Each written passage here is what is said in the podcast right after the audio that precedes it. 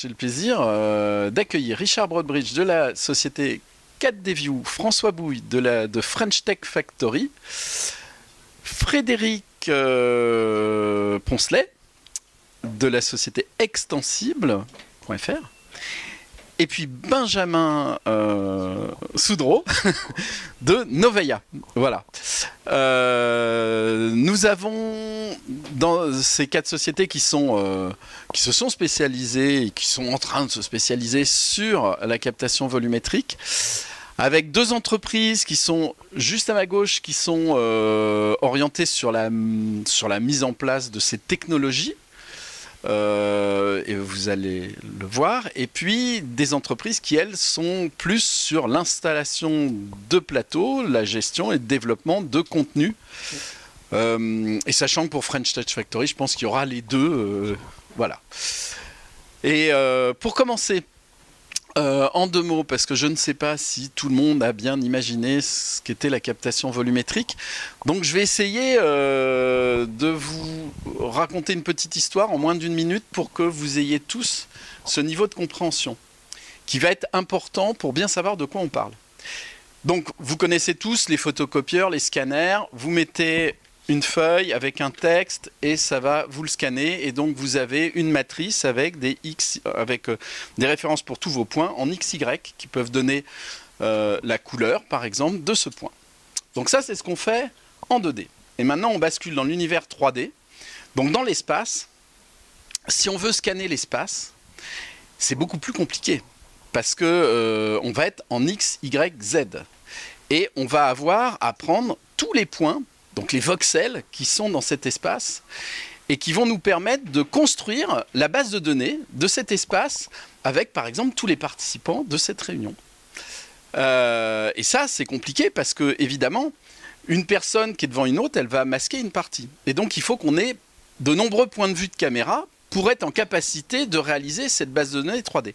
Et en plus, si cette base de données 3D, au lieu de la faire une fois, on la fait à une certaine fréquence, comme la persistance rétinienne. Hein, le cinéma, vous avez 24 images secondes, c'est ce qui vous permet d'avoir une image animée.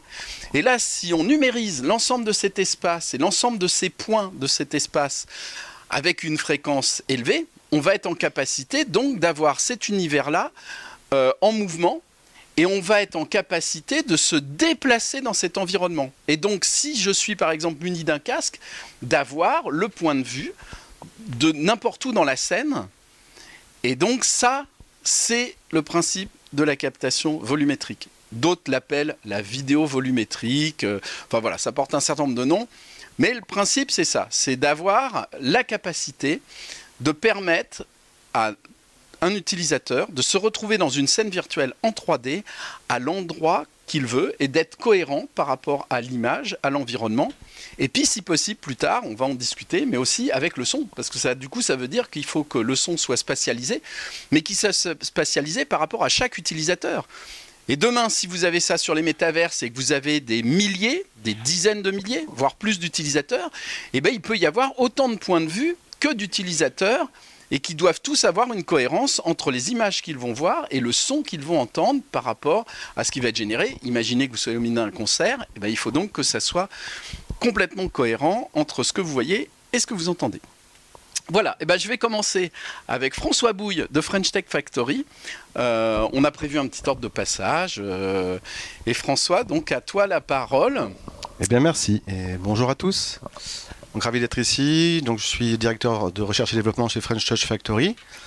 Euh, qui sévit dans la réalité virtuelle et augmentée depuis bientôt 5-6 ans ça commence à être vieux pour, euh, pour euh, ce secteur-là.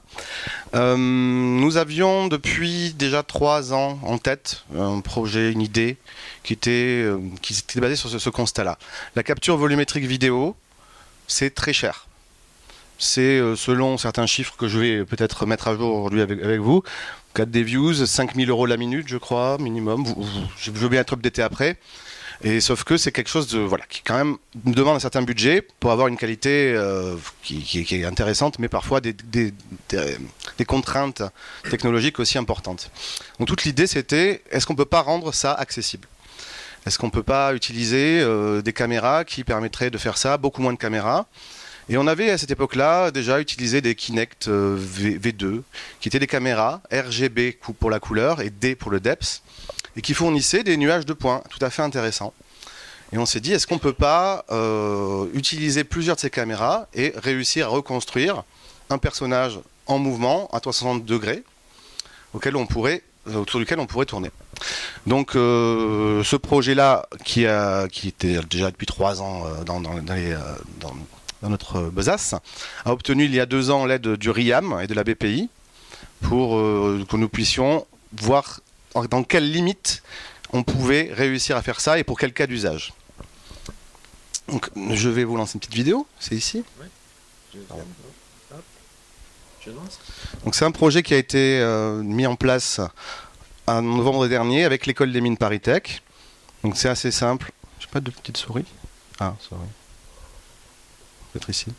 Donc on place 4 caméras à 8 caméras de type Kinect Azure. Kinect Azure, c'est un peu les. Elle date de 2019, les dernières de la série Kinect. Il y a d'autres types de caméras, il y a les Intel RealSense, euh, les Kinect Azure. D'autres, les, scanners, euh, les, nouveaux, les, nouvelles caméras ADEPS de, Mac sur leurs iPads. Euh, bref, on a identifié, on a regardé un peu ces caméras-là et on s'est dit que le meilleur rapport qualité-prix c'était avec ces caméras-là. Et donc on a basé nos recherches là-dessus.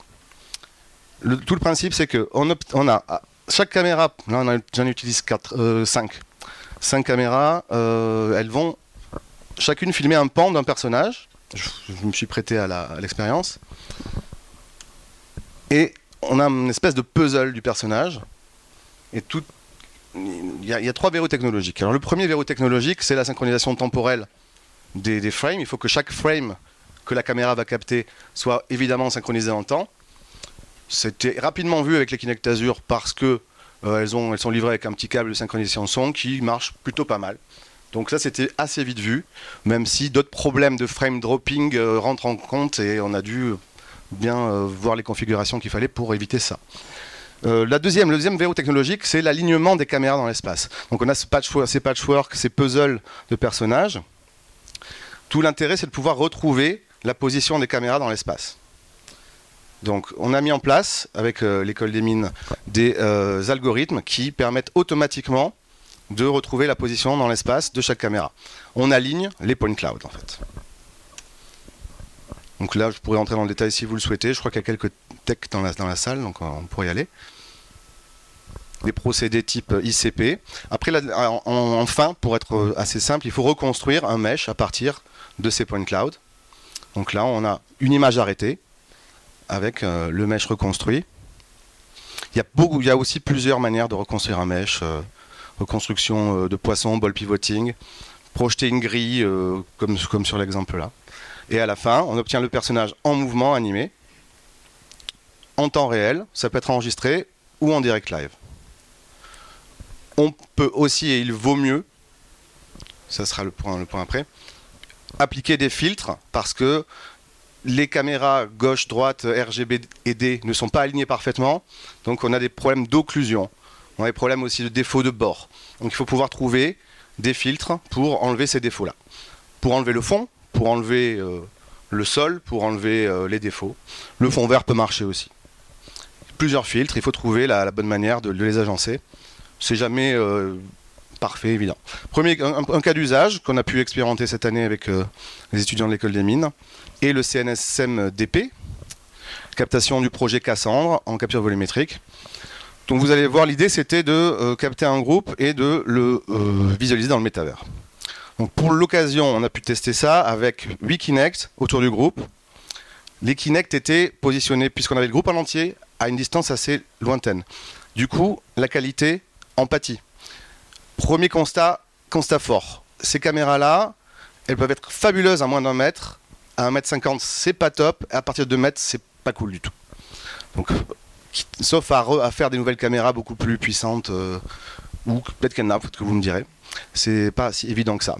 Euh, voilà un, autre cas d'usage de la danse. On voit la synchronisation à 30 frames par seconde, qui est plutôt pas mal.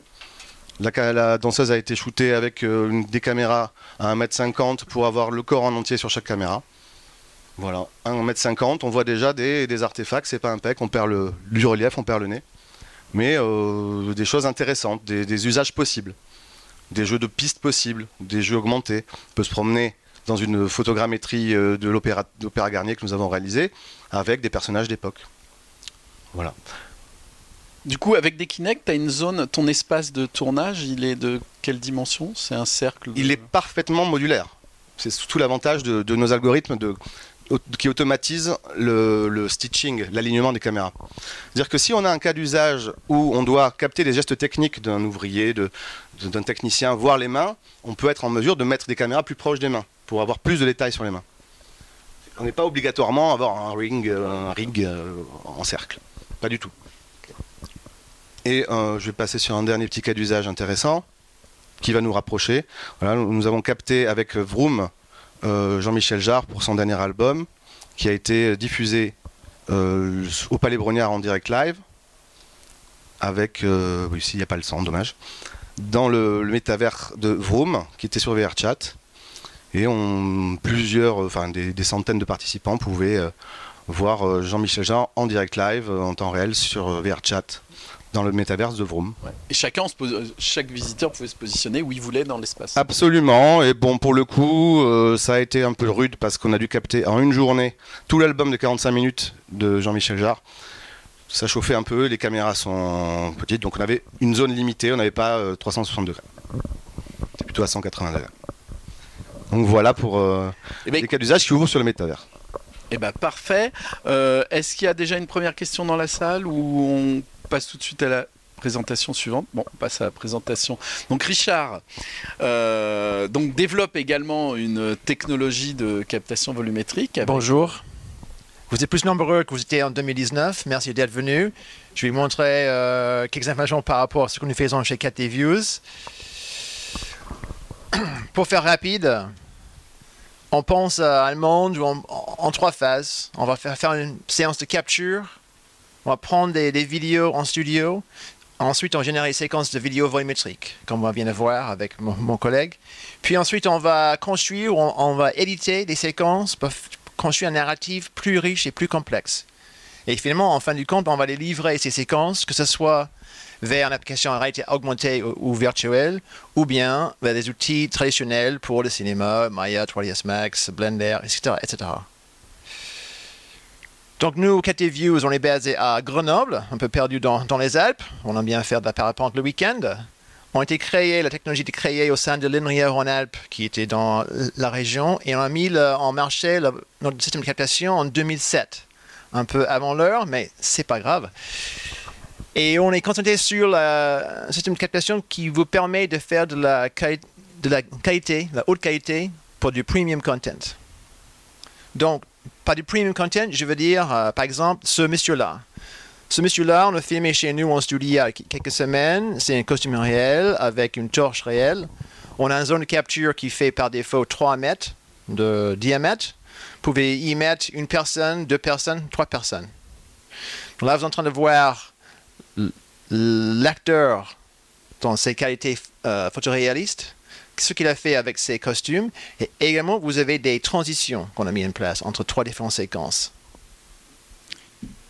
Donc, dans ce monde de capture, puis build, puis deliver, nous, on capture, on utilise notre système, l'Odyssey, qui est un système de captation multicaméra, un peu plus complexe et plus lourd que ce qu'on vient d'entendre dans l'autre scénario.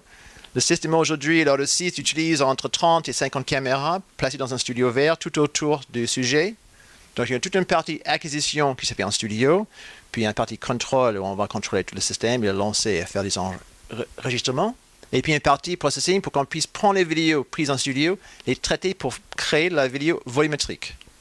Donc la même chose en photo donne. Ça c'est notre studio à Atlanta avec un système de 30 caméras, puis le monsieur qui gère le système, et puis tout le processing on fait derrière pour générer ce que vous allez voir plus tard en, en 3D. Donc, pour ceux qui ne connaissent pas, comme Stéphane a défini, un vidéo volumétrique contient à la fois la forme de la personne ou des personnes et les couleurs. Vous voyez sur la gauche une vidéo sortant d'une caméra 2D. Donc, une seule caméra a fait la vidéo sur la gauche. D'ailleurs, vous voyez d'autres caméras dans le fond de cette image. Les petits points noirs sont encore quatre caméras supplémentaires. Donc là, chez nous, il y a en ce moment une cinquantaine autour du, sujet. Chacun met produit une vidéo comme les vidéos sur la gauche de l'image, et puis on prend toutes ces images, toutes ces vidéos, on les retravaille en mode processing offline pour générer la forme du, caractère, puis on va le recouvrir avec des pixels de couleur pour faire la, texture. Donc la sortie, c'est ce que vous avez à droite. La partie pas avec euh, sans texture, c'est juste pour vous montrer euh, l'exemple d'un ensemble de, de, géométrie qui décrit la personne, puis des personnes texturées avec ses propres couleurs à droite. Donc ça, c'est une séquence de vidéos volumétriques. Aujourd'hui, on a une base de 16 studios dans le monde, donc si vous avez des productions à faire, n'hésitez pas à nous appeler, on puisse vous, rediriger vers le studio qui est le plus proche de votre projet. Il y a des phases très classiques dans la production d'une vidéo volumétrique. Il y a la pré-prod, la prod et la post-prod. Par contre, ce qui est important de savoir, c'est que pour vous qui avez beaucoup d'expérience dans le monde 2D, le monde VFX, vos connaissances extrêmement poussées dans le monde de la vidéo 2D ne servent pas forcément dans le monde de la vidéo volumétrique. Les questions à se poser sont différentes, le fonctionnement du système est différent. Toutes les trois phases se distinguent pas mal d'une phase euh, de prise d'image 2D classique. Donc il faut quand même penser un peu autrement.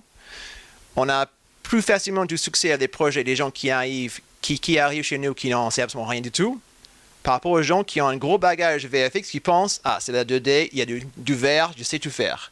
En fait, c'est une approche très différente. Il faut recommencer pour apprendre de nouvelles habitudes pour qu'on sorte de bons résultats pour votre, votre projet. Depuis 2019, on a trouvé qu'il y a trop de difficultés dans la phase de montage. On a eu du mal avant de construire des, histoires complexes et riches avec plusieurs branchements, des narratifs variés en fonction de vers où est-ce qu'on veut dans une expérience réalité augmentée ou virtuelle. Donc on a créé un nouvel outil qui s'appelle 4DFX.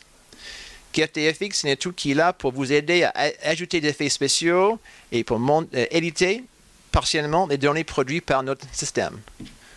Donc, pour balayer rapidement, vous avez fait sur des maillages, des textures, des transitions euh, de temps et du tracking. On peut aujourd'hui donc générer des transitions automatiques entre séquences de vidéos volumétriques avec KTFX. Vous pouvez donc arrêter de faire des coupes nettes entre séquence A, A et séquence B pour maintenant faire des transitions visuelles qui permettent à l'utilisateur de rester bien dans le bain que vous avez créé dans le monde de la réalité virtuelle. Les transitions aident à ça. Vous pouvez, pour des raisons de streaming, de légèreté de flux de données dans l'Internet, vous pouvez faire des maillages qui sont simplifiés partiellement, mais on peut aussi garder le détail sur les parties intéressantes comme les visages et ou les mains et ou les logos dans une séquence.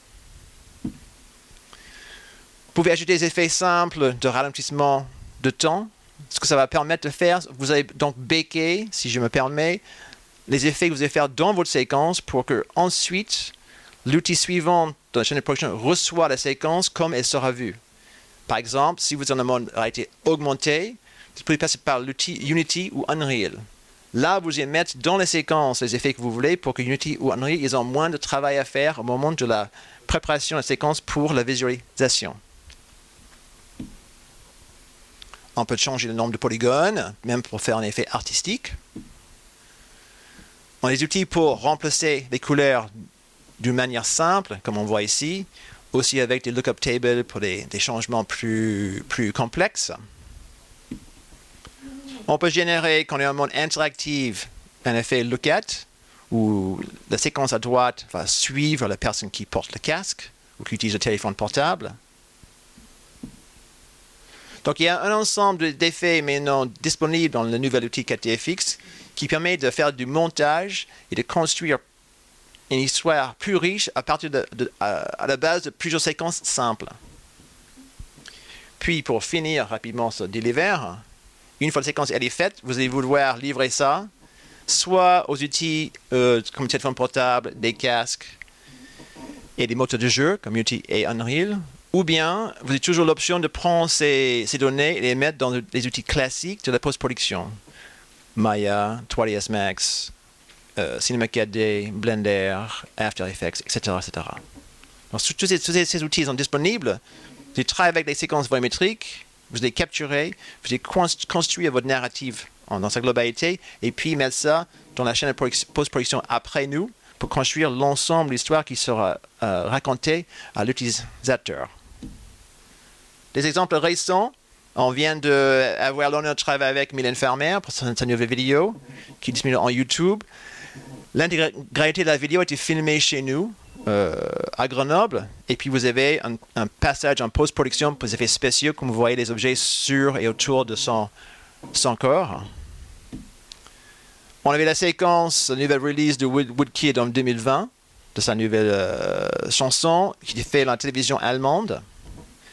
Et puis, ça, c'est un exemple de quelqu'un en Espagne qui utilise nos séquences pour des moteurs de l'animation, des démonstrations d'architecture.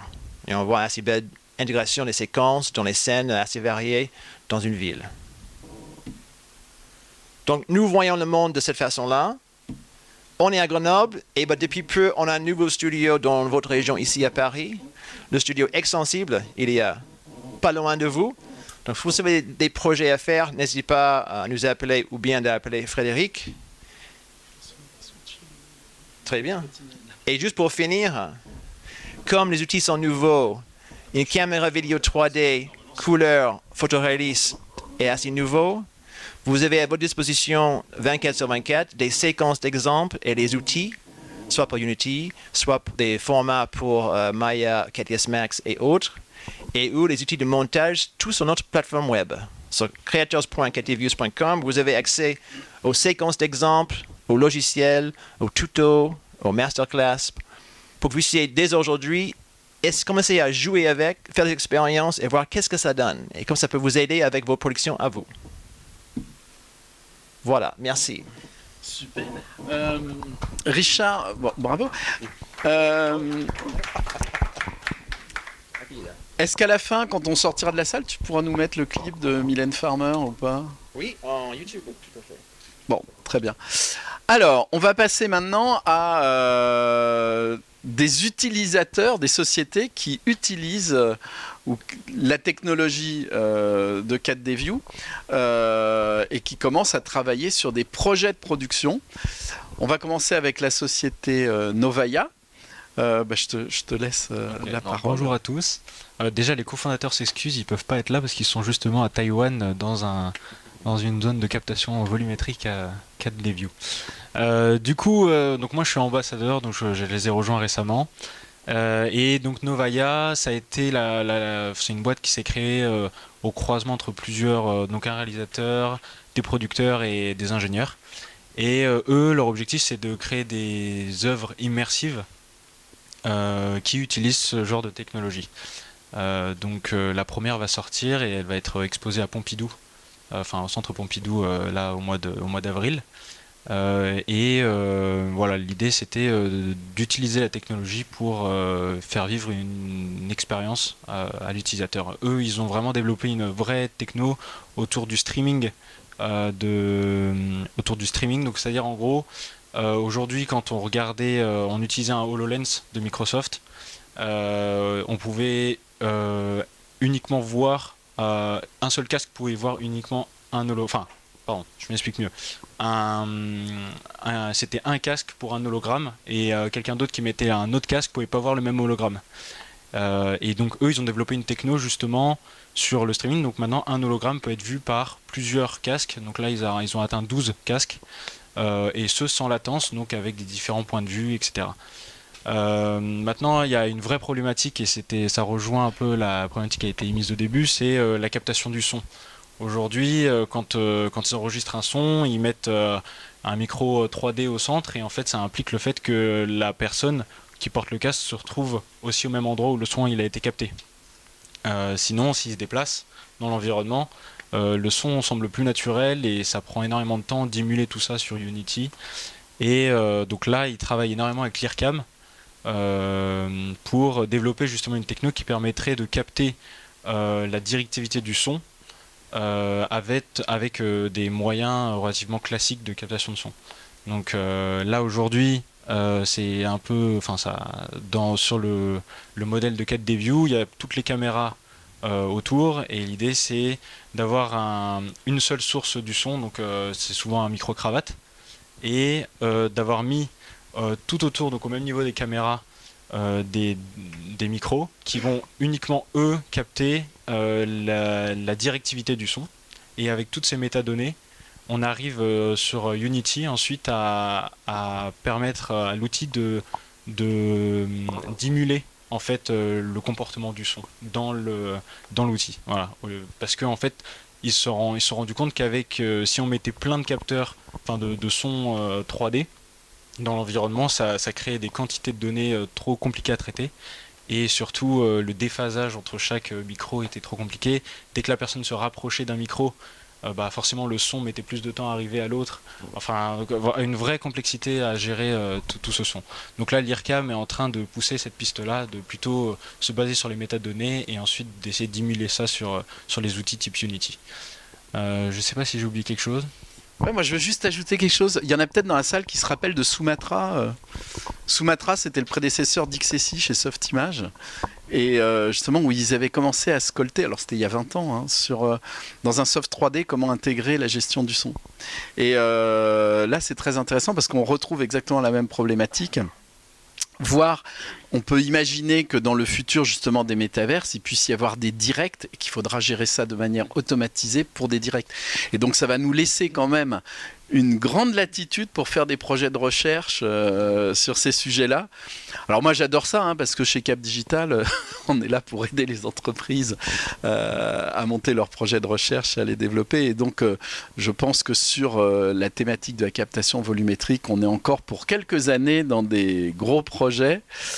Juste pour ajouter, du coup, l'ambition de Novaya, c'est plutôt d'utiliser, en lien avec le métaverse, c'est d'utiliser le métaverse, en tout cas, pour euh, propager, on va dire, un peu l'art et euh, l'accessibilité, euh, enfin, à un grand public, à un large public. et donc, grâce à ce genre d'outils, une fois que la, partie audio sera, maîtrisée, le but c'est par exemple de, de, mettre à disposition des œuvres, des arts vivants, des danseurs, etc. dans le métaverse et en fait on l'aura dans notre salon et on pourra le, regarder euh, sans forcément être à côté euh, bah, à Paris pour pouvoir aller à l'opéra ou je ne sais euh, je ne sais quelle autre œuvre. Mais voilà rendre vraiment accessible l'art et les arts vivants via ce genre de solution. Mais le vraiment le, problème actuel c'est vraiment le son. Parce qu'on veut que la personne puisse vivre le enfin le son comme il le vivrait en vrai. Et donc la, vraiment la première expérience elle enfin vous êtes tous les bienvenus pour venir la voir c'est à Beaubourg euh, euh, et, là, euh, on commence à se rapprocher de, quelque chose qui, ressemblera à cette solution. Bah, votre ambition, c'est finalement de nous offrir la possibilité de nous retrouver au milieu d'une scène d'opéra, avec au milieu donc, de ces chanteurs, et en même temps d'avoir une grande cohérence entre le point de vue sonore et le point de vue de l'image. Euh, euh opéra ou danseur, hein, Oui, oui, non, mais une chorégraphie, un ballet. Euh, oui, oui, non, ça peut être aussi sur des musiques actuelles. Concert. Euh, bien sûr. Écoute, merci. Et donc, on va passer la parole maintenant à Frédéric. Frédéric Poncelet, donc la société Extensible. voilà, dans le, la Bonjour à tous. Bon, alors nous, nous sommes effectivement utilisateurs du système 4D View, puisqu'on a monté notre studio euh, tout récemment. il se situe à Marne-la-Vallée. Euh, ça fait euh, un mois et demi, donc je ne vais pas pouvoir vous en parler trop trop non plus parce que bah, ça fait un mois et demi, hein, donc on n'a pas encore tout le recul et tous les clients nécessaires pour parler de tous les cas d'usage qu'on peut avoir. Euh, à l'intérieur de, ce studio, on a mis un showroom parce qu'on est avant tout une agence, euh, une agence digitale. Euh, on, travaille avec des, des freelances et des entreprises, des entreprises qui, créent des, applications.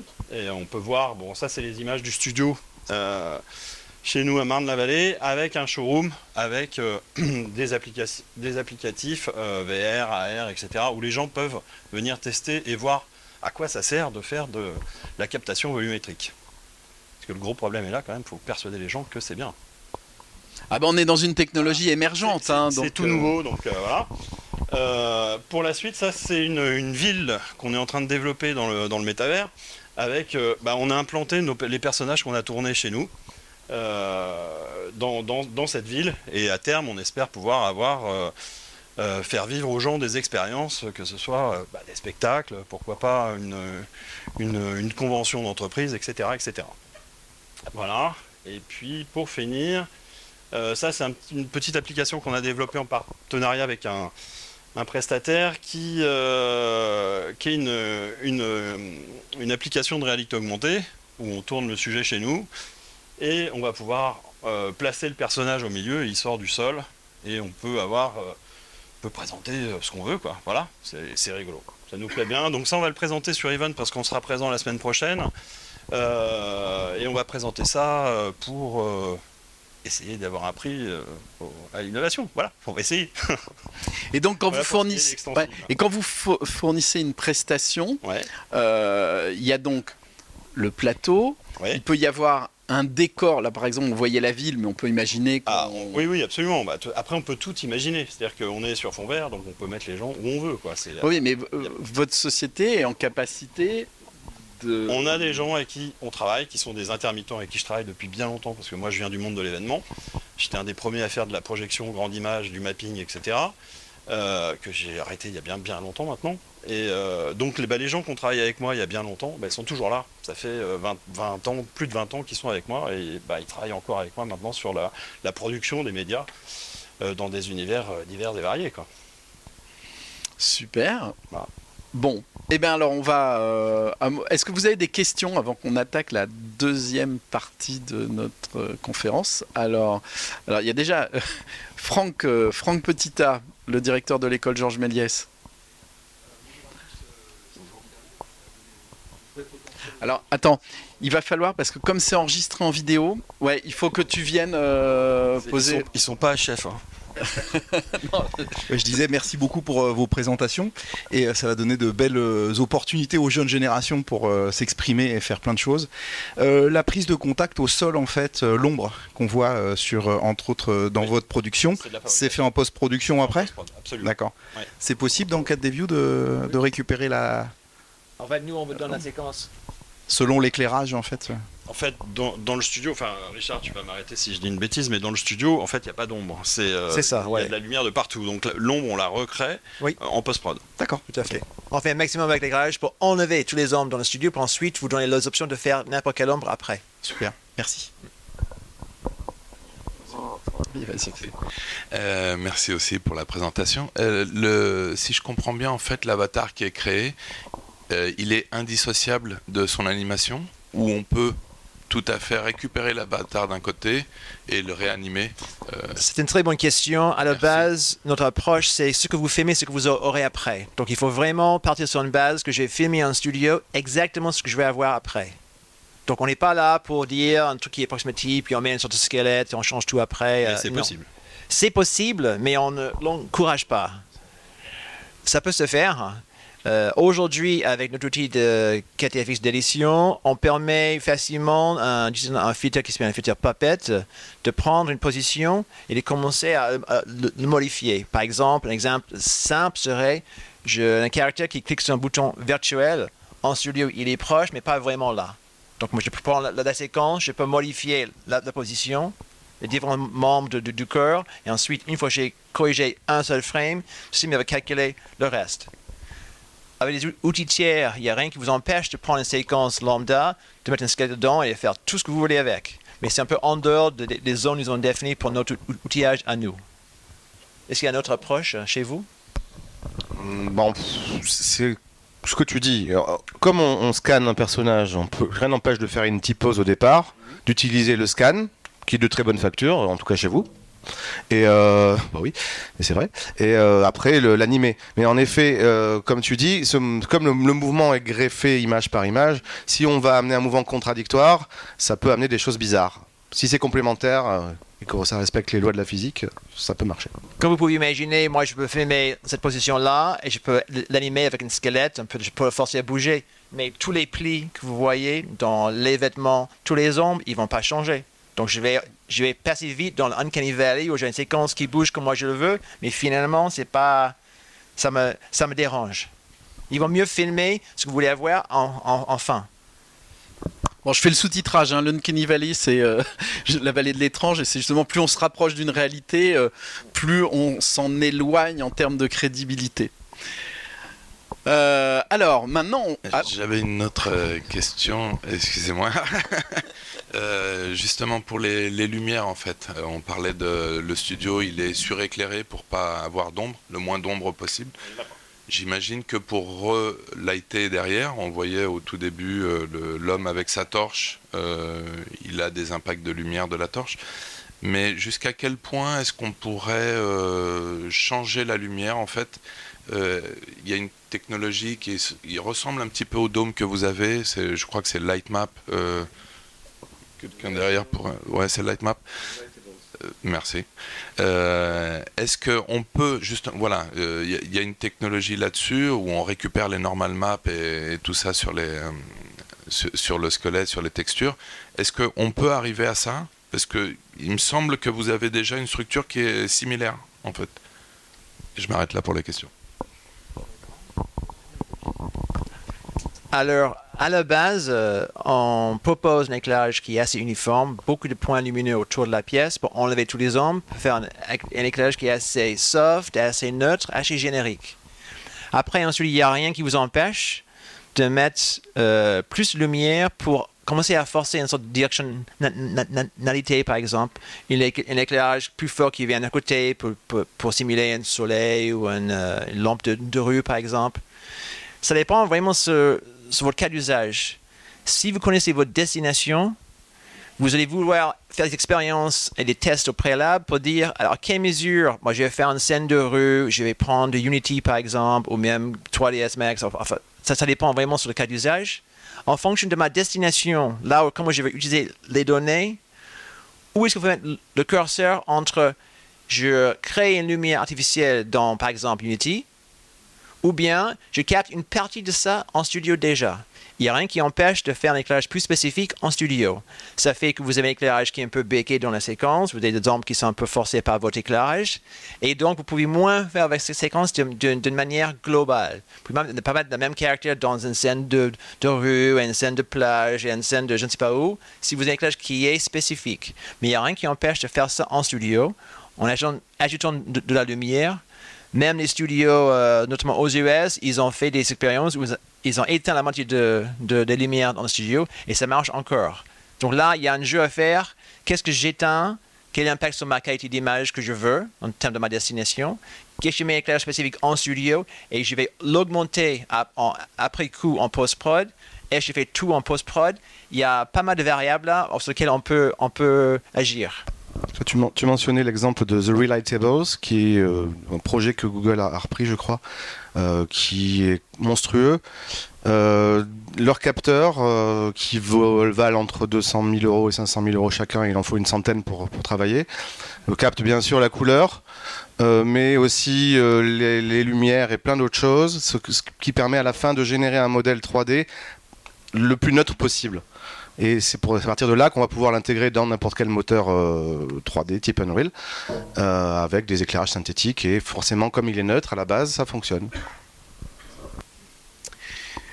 Moi, je pense, euh, je pense que par exemple l'équipe de, Paul de Bévec chez, Google, euh, ça doit être des trucs qui les travaillent, hein, euh, et notamment euh, si on prend, euh, je sais pas si vous voyez en 3D euh, quand vous avez vos sphères pour récupérer euh, l'illumination d'une scène euh, avec en HDRI, vous pouvez imaginer à terme que vous traitiez l'équivalent des photons qui soient dans une scène en les rééclairant à partir des infos que vous auriez captées dans un autre environnement avec une technique de HDRI. Donc je pense que dans les années qui viennent, il y aura probablement des outils de post-production pour rééclairer ces scènes.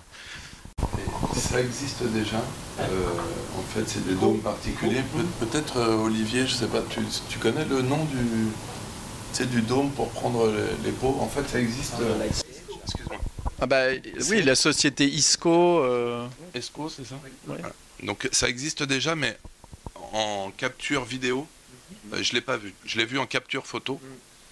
Et c'est et c'est là en fait où euh, vous avez une installation qui est très semblable, voir jusqu'à quel point.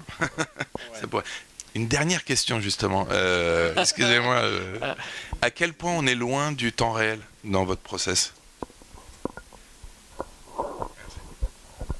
Bah là, vous avez le temps réel Voilà, déjà. Pour moi, bah, nous c'est temps réel. hein. Et c'est depuis, euh, voilà, on l'a démontré il y a deux semaines. C'est direct live si on veut, avec envoi de 9 caméras en direct live euh, à distance. Voilà. Bah, petite caméra. Parce que si on envoie du. euh, finalement, on, on va envoyer un truc qui, qui pèse pas plus qu'une vidéo HD. Mais c'est le niveau minimal, mais c'est déjà suffisant pour donner une belle impression. Surtout si c'est bien, bien fait à la base. Parce que les conditions de captation sont très importantes. Et les capacités de calcul des cartes graphiques augmentant euh, Ah, bah, chaque GPU, année, euh, euh, ça veut dire qu'on va pouvoir aussi augmenter la définition des caméras et euh, qu'on pourra traiter de plus en plus pour se rapprocher du temps réel. Complètement. Euh, ouais, d'ailleurs, je bossais là-dessus et je tombe sur la limite euh, dure du GPU. Pas plus de 4 millions, je sais pas combien d'informations. Oh, bah, dis donc, vous m'embêtez, moi j'aimerais bien en passer un peu plus parce que ça garbure. Et ça marche vraiment bien de, traiter des nuages de points avec le GPU parce que le GPU, c'est. euh, vous connaissez la métaphore, hein, le, CPU, on envoie un grain dans un entonnoir, le GPU, on envoie un grain dans, un tamis. Et c'est tout, tout traité. Donc ça marche très bien pour chaque grain auquel on va am- amener le même, même, filtre. Du coup, c'est ouais, c'est très puissant. Mais je pense qu'il faut que vous ayez une vision, c'est qu'en France, en fait, on, les technos qui ont été développés, que ce soit par Richard ou par François, c'est des technologies euh, par rapport à, on va dire, au calcul possible et possible dans une économie réaliste. Euh, parce que vous avez eu aussi euh, d'autres travaux qui ont été faits par Intel, qui là, eux, c'est, on est dans la démesure. On est sur un plateau de 1000 mètres carrés avec plus de 100 caméras. Qui a fermé d'ailleurs. Oui, oui, qui a fermé, qui était à Los Angeles, à côté de l'aéroport. Euh, et, on le sait bien, parce qu'on a fait, on a fait un stand aussi graphe en phase 2, et euh, j'avais mis Richard juste en face de, de Intel, et on voyait les réalisateurs qui sortaient du, stand de Intel et dire Oh, mais, vous avez, c'est la définition que vous avez euh. Et en fait, ils étaient interloqués parce qu'ils se retrouvaient avec une meilleure qualité que ce qu'ils avaient dans un dispositif qui était alors X fois plus coûteux. Ouais. Et euh, donc aujourd'hui, par, la par- par contre, pour faire un, un- un cheval qui marche pendant plusieurs mètres, il faut, il faut travailler avec eux. Avec un cheval, avec un cowboy qui fait 10 mètres, bah, une qualité moyenne, il faut faire avec Intel. Très bien. Ouais, mais ils ont commencé par essayer de reprendre des scènes de Grease avec, euh, euh, avec la Paramount et en mettant, je sais plus, peut-être 20 acteurs. 40. en- 40, bon. Donc voilà, ils sont partis tout de suite dans un truc euh, qui était quand même extrêmement compliqué. Euh, et je dirais, aujourd'hui, ces pistes-là, elles sont quand même, elles sont un peu abandonnées aux États-Unis. Et en fait, euh, c'est probablement vous, vos pistes, parce qu'en fait, vous les aviez euh, démarrées avant. hein, quand, quand Richard, tu nous, tu nous parles d'il y a de 2007, euh, bah, Intel ne parlait absolument pas de captation volumétrique à cette époque-là. Euh, donc, euh, c'est des choses qui avaient aussi démarré, et c'était dans les labos de l'INRIA à l'époque. euh, donc voilà, c'est là où la recherche française quand même a été bonne sur ces sujets-là. Bon, je voudrais, sans, sans bon, toutes les questions sont super intéressantes, mais je vois que avant qu'on se fasse expulser dans 10 minutes, il faudrait quand même qu'on aborde le, le sujet de la conférence, qui est quand même, est-ce que ces technologies-là vont nous permettre justement de récupérer notamment des scènes pour nourrir les métaverses? Parce que l'enjeu aujourd'hui, bah, vous avez euh, dans, on va dire dans la vidéo, euh, alors je sais pas si on peut dire traditionnelle, mais euh, voilà, vous êtes capable de euh, filmer un groupe de personnes, euh, que ce soit des acteurs, que ce soit au théâtre, que ce soit de la chorégraphie, que ce soit un débat, que ce soit tout ce que vous voulez. Euh, et du coup, si on a besoin à terme de faire des directs ou des légers différés euh, dans les métaverses, est-ce que ces technologies-là, vous pensez, vont nous permettre d'avoir l'équivalent de ce qu'on tourne aujourd'hui sur un plateau pour faire de la vidéo, sauf que là, ça sera pour faire des personnages en 3D euh, au travers desquels on pourra se déplacer. Alors je propose que chacun, on n'a qu'à faire dans, cet ordre-là, euh, vous preniez la parole sur euh, votre vision autour de ces enjeux-là. Notre vision de métavers, c'est un sujet qui va, venir dans 10 ans, 20 ans, très bien. On, on a hâte de le voir. Euh, le temps réel arrive très souvent dans des demandes. On, creuse ces sujets, on trouve que derrière, il n'y a pas vraiment de sens. C'est juste souvent un mot-clé. On pense qu'aujourd'hui, les dispositifs de visualisation sont pas, sont pas, qui, nécessitent un vrai temps réel, ne sont pas vraiment euh, dis- disponibles. Donc nous, on avait du temps réel en 2007. Les gens disaient tous, c'est fascinant votre truc, continuez à le faire. On ne sait pas quoi faire avec, mais continuez à le faire, s'il vous plaît. Donc, on a aujourd'hui du temps réel c'est pas la même chose que la qualité que je vous ai, vous ai montré à l'écran. Nous, on trouve que les artistes, les athlètes, les PDG, les sportifs, les politiciens, etc., ils ont besoin d'une qualité d'image. Nous, on préfère aujourd'hui enregistrer les gens en, en offline, faire leur séquence volumétrique et puis l'intégrer dans les différents métavers et plateformes interactives après. Donc, on est toujours cette base-là. On sait que le temps réel, il va revenir, mais nous, on trouve que pas encore. Pas encore, mais euh, est-ce qu'on peut se dire que les cartes graphiques euh, d'ici. euh, combien- Parce que quand tu, quand tu m'as dit 20 ans euh, juste avant, ça m'a fait un peu peur. Là, aujourd'hui, pour faire les séquences, vous avez vu, une minute en studio vert euh, de, de tournage, avec une personne filmée à 30 images par seconde. En termes de calcul chez nous, c'est 5 heures. Très bien. Alors, pour Ouais. passer un temps réel de, on va dire, 100 millisecondes, euh, il faut quand même couper quelques mètres pour qu'on arrive à faire. Donc, on peut, on peut le faire aujourd'hui. Aujourd'hui, on est à 5 secondes pour une personne seule, mais c'est pas du tout la même qualité d'image. Et donc, les cas d'usage sont beaucoup plus restreints. Ouais, donc en imaginant que la loi de Moore continue, il va quand même falloir un peu de temps avant qu'on arrive à rejoindre euh, ces deux extrémités-là. Alors François, toi, ton point de vue Bon, de quel métaverse on parle? Celui du fantasme euh, de Zuckerberg, celui de Ready Player One, qu'on verra certainement jamais, ou euh, des métaverses qui existaient, si on peut considérer que le métaverse, ou les métaverses, ce sont des réseaux sociaux euh, sur le web en 3D, où Second Life existait déjà, VRChat en serait un bon exemple. Ouais, le deuxième monde, euh, Cryo, Canal+, Ouais, euh, ça a Pulsar, tout ça. 25 ans. ouais. Ça existe, ça existe. Bon, euh, c'est un peu décevant. Qu'est-ce qu'on peut en faire? La question, c'est les bons cas d'usage. Quel, quel cas d'usage Si c'est un concert euh, où on ne peut pas aller voir son artiste à l'autre bout du monde, mais on est tellement fan qu'on serait content de le voir comme en vrai, dans la vraie vie, au Stade de France, sur une toute petite scène en minuscule, euh, bah, ça marche. Nous, on le fait, sans problème. On peut même s'approcher un peu plus. Après, le niveau qualité, il faut que la, recherche investisse, il faut qu'on ait un peu de, sous-sous pour pouvoir euh, investir sur la qualité, notamment sur des procédés qui permettent euh, d'éviter d'avoir tous ces, tous ces ces, ces projections, ces, euh, ces caméras qui se, qui se chevauchent. Euh, ça existe, on sait où on doit aller parce qu'on a identifié tout ça, mais on a besoin d'un peu de, de sous-sous pour la recherche. Et euh, Donc on pourrait imaginer par exemple que les concerts, quand, quand dans Fortnite on nous met des concerts sur des îles euh, où où il y a quand même, je sais pas, 12 millions de gens qui les regardent hein, en, en direct, on peut imaginer que ça puisse être fait avec de la captation volumétrique de manière plus réaliste que ce qui existe aujourd'hui? Bah, ce qu'on a vu dans Fortnite, c'est des avatars, c'est pas des absolument, c'est pas des, des hologrammes. Euh, oui, nous, moi, ce que je peux être en mesure de proposer euh, d'ici quelques mois, c'est euh, chacun, si on a ces 4 à 8 caméras chez soi, on allume sa, web, son, système de, webcam, je dirais, et on diffuse le flux à ses, propres, à ses fans à distance. C'est complètement possible. Comme je, te, je vous l'ai expliqué, euh, ça ne pèse pas plus qu'une caméra HD, c'est une webcam. Après, la bande passante, elle, euh, bah, elle sera ce qu'elle sera. Elle, elle varie énormément. Donc si vous Donc, avez un pro- trouver le système adaptatif derrière. Quoi. Comme une webcam. Hein. si vous avez un Comme Zoom. producteur de concert qui veut se lancer là-dedans, euh, vous lui dites dans les mois qui viennent, on peut vous Bah, si, une solution. S'il a un fantasme de Ready Player One ou d'arriver à cette qualité que je trouve fabuleuse chez 4D Views, on n'y est pas encore. Mais on essaie d'y travailler petit à petit. Et, et les caméras vont avancer, la recherche doit avancer et on se rapprochera de petit, à petit. En tout cas, ça fonctionne déjà. Avec une petite chose, avec des petites Ouais. choses. Alors, Frédéric, toi qui as commencé à mettre le doigt dedans euh, là depuis, Depuis un mois et demi. depuis un mois et demi, euh, évidemment, je pense que c'est des sujets qui évidemment t'intéressent. euh, Ah bah c'est Parce qu'il y a des très chaud. marchés. C'est- Oui oui bah oui oui effectivement on y pense tout le temps. Euh, on a très envie de faire plein de choses en direct. Je pousse Richard tout le temps. Et je- on va quand même essayer. On va parce que j'ai besoin de voir justement à quel niveau la, la qualité est détériorée par rapport à ce qu'on a vu tout à l'heure quand on a nos 5 heures de calcul par minute. Et si on passe pas par là, à quel niveau de qualité on sort? C'est ça qu'il faut que je vois, que je n'ai pas vu encore. J'ai pas eu le temps de le tester, donc je peux pas vous en parler, mais ça fait partie des missions prochaines, ça c'est sûr. Et après, on pourra dire. Je voulais juste rajouter quelque chose qui est sans te couper.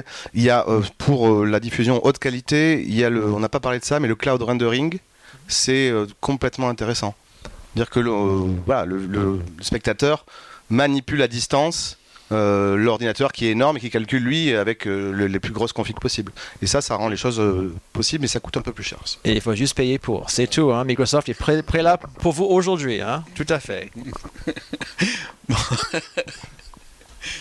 Bon, ouais, je- je- je- on passe la parole à Benjamin, euh, parce qu'on va, on va Ouais, bon, moi, la, la- la réponse, elle rejoint un peu 4DView. Effectivement, euh, les- le, le poids des, des vidéos volumétriques sont assez lourdes.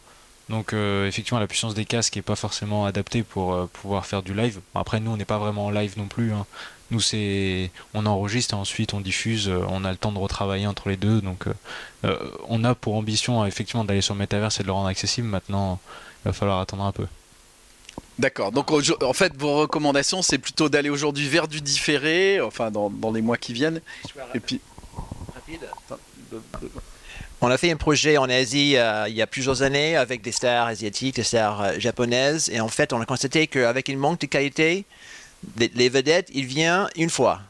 Première fois, c'est, ouh, c'est 3D, volumétrique, application de téléphone, waouh, c'est fascinating.